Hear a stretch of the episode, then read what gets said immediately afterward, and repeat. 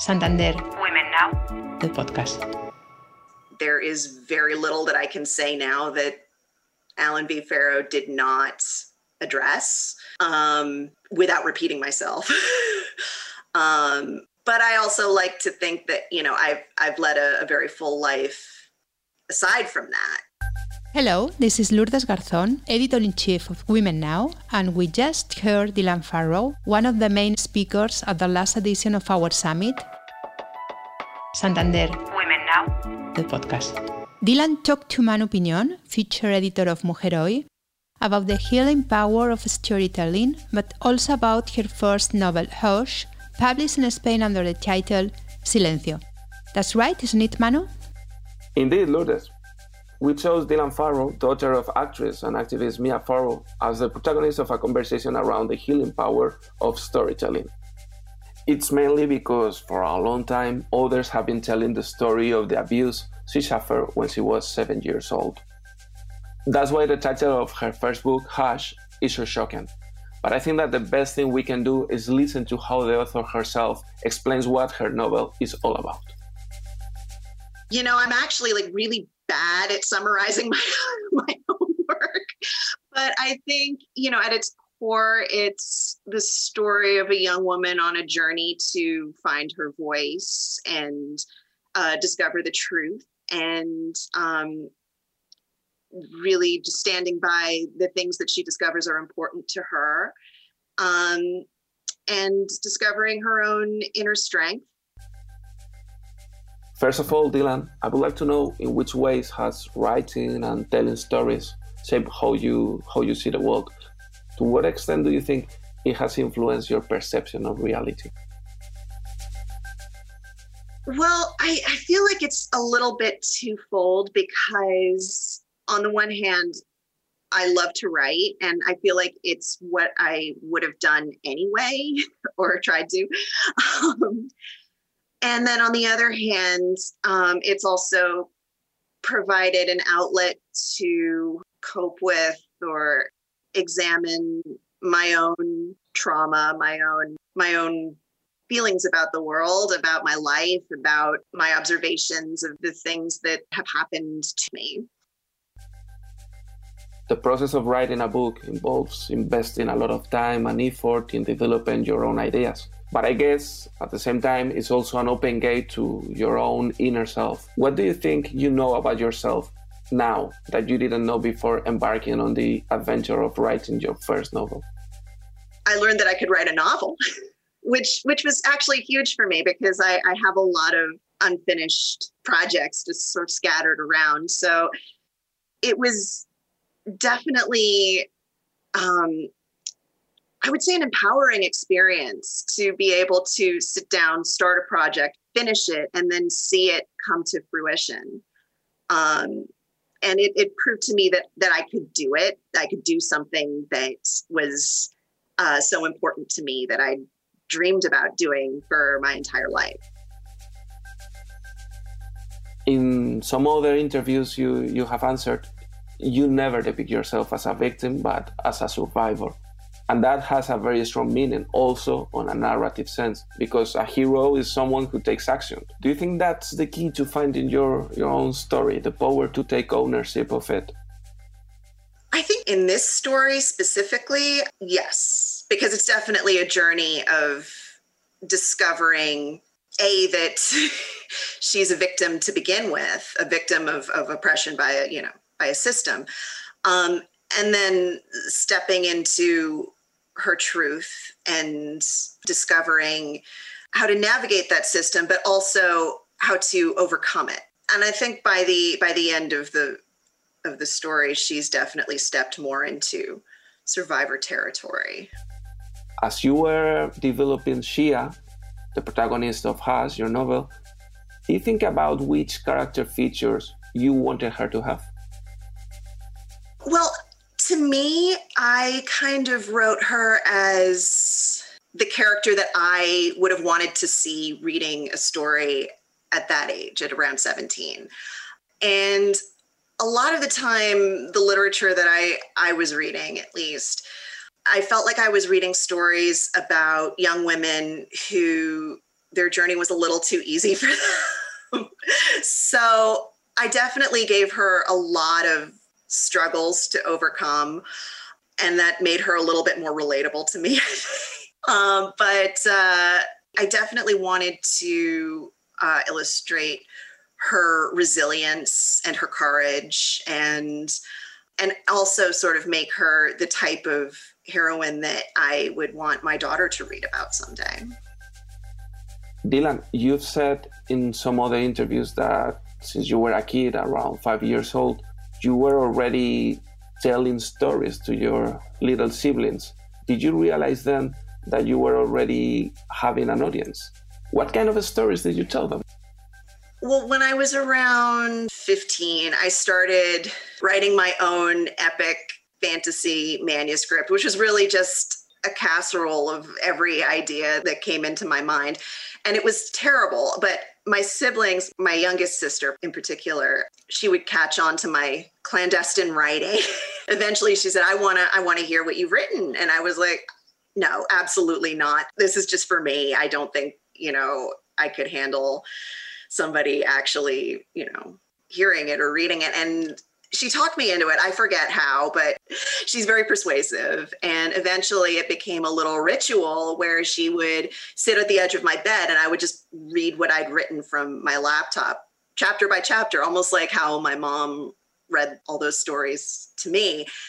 And I guess what I found engrossing was her reactions to the things that happened in the story. And uh, you know, seeing her become invested in the characters and the world that I was creating. And I guess I did partly start writing it or continue writing it for her. But I guess it was also kind of a nice experience just to share that story with her. And I think that that was also what kind of drove me to want to be a writer later in life. We just heard how Dylan Farrow told Manu Piñón about her beginnings as a clandestine author. They talked about all this and about writing as a form of therapy in the latest edition of Santander Women Now, the podcast. Dylan, you write for a very specific audience, what is called in the United States young adults. Why are you so interested in these demographics? What's so appealing about writing for, for this type of reader? Feel like that that audience in particular young adults i think that they are you know a sort of fascinating audience that i didn't really understand even when i was part of it but I, what I find uh, sort of the most appealing aspect is that this is a time in someone's life when they're forming opinions, when they're discovering their identity, when things are, are being questioned. It, it's interesting to sort of delve in and explore that a little bit as an adult as well because I feel like I had to sort of draw on aspects or characteristics of myself or my life from that time period and sort of reconnecting with it, which was an interesting experience. Something that I find very inspiring about you is how sincere you've been talking about your own therapy process. In that sense, I I was wondering if at some point your therapists uh, have suggested writing as a therapeutic tool itself? Writing was something I was already doing. Um, like even I've been in therapy since I was five or so. so I've had a lot of a lot of therapists that have suggested a lot of things. But I think that writing was something that I was already doing, and um, I've had therapists that have said, you know, like this is good, this is therapeutic, this is a heal, this is a you know a healthy coping mechanism, you know, and have encouraged it. But I've also had a like you know bad therapists too, which I won't get into. But I think the good therapists have definitely recognized that writing has been uh, a, a benefit in my life. Dylan, do you think that choosing fantastic genre for your literary debut was a, a, conscious decision? Would you say fantasy is the best way to find your own voice? On the contrary, is a genre that somehow allows you to, to escape from reality?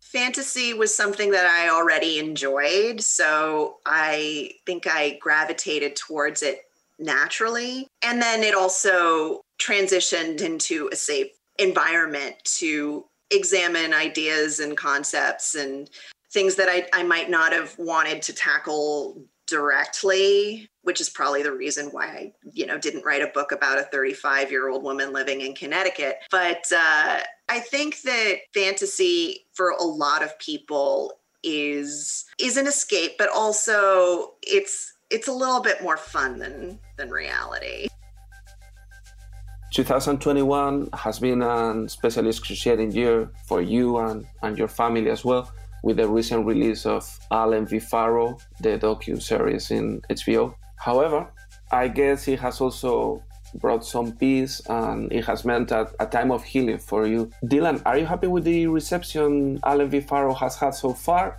or you rather stay away from any comments about it? It's nice to sort of be able to keep that aspect of my life private and and it's my hope that the issues that are addressed in in the series are, are, are something that uh, other survivors, um, other families can connect to learn from. And uh, hopefully it's, uh, it's opened a, a, a good discussion about these issues because I think the main thing that's addressed is that it's never talked about. Dylan, are you happy with the reception Allen v. Farrow has had so far, or you rather stay away from any comments about it? I think I'm way too close to the issue to be able to say that objectively because to me it's been like a very focused very focused on it for the last couple months.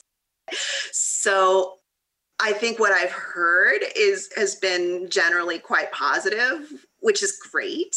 Um, and I just I just don't focus on the negative because it it does not contribute anything to my life right now you have already published a book and as an active member of the literary community i would like to know what do you think about cancel culture? Will you share your views on it? I think cancel culture is great. I, I take issue with calling it cancel culture. I prefer the term accountability culture because it that's what it's really about. Canceling is is is dismissive and accountability um, allows us to focus on the issues I wonder if you have ever found yourself in the position of having to, to be accountable with one of your favorite authors or artists. Has that ever happened to you? A lot of my favorite authors are dead.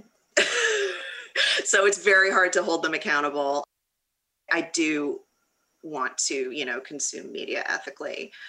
And I encourage others to do the same yeah i feel like it's important to change our opinions based on new information no ma- and i think it's also important to sit with our discomfort about certain issues um, no matter you know what our personal feelings are about the creator of that media Hush is meant to be the, the first installment of a series, a, a trilogy you have told.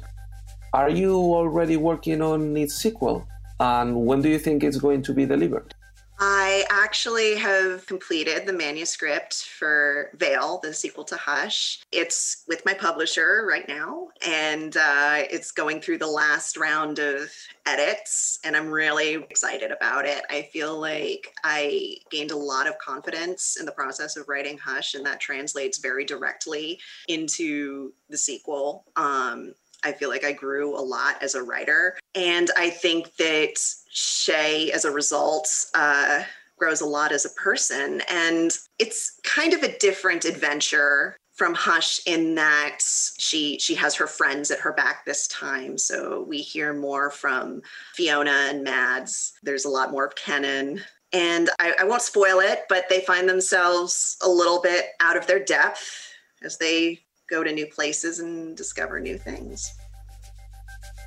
Dylan, thank you so much for being with us today, opening about your experiences and presenting Hush, your first novel, here in Santander Women Now. Thanks to Dylan Farrow and thank you Manu Piñón, feature editor at Mujer Hoy. It has been very interesting to hear how she describes her creative and healing process. In the next episodes of our podcast, we will listen other women who, like Dylan, have great stories to tell. Thanks for listening. Santander. Women Now. The podcast.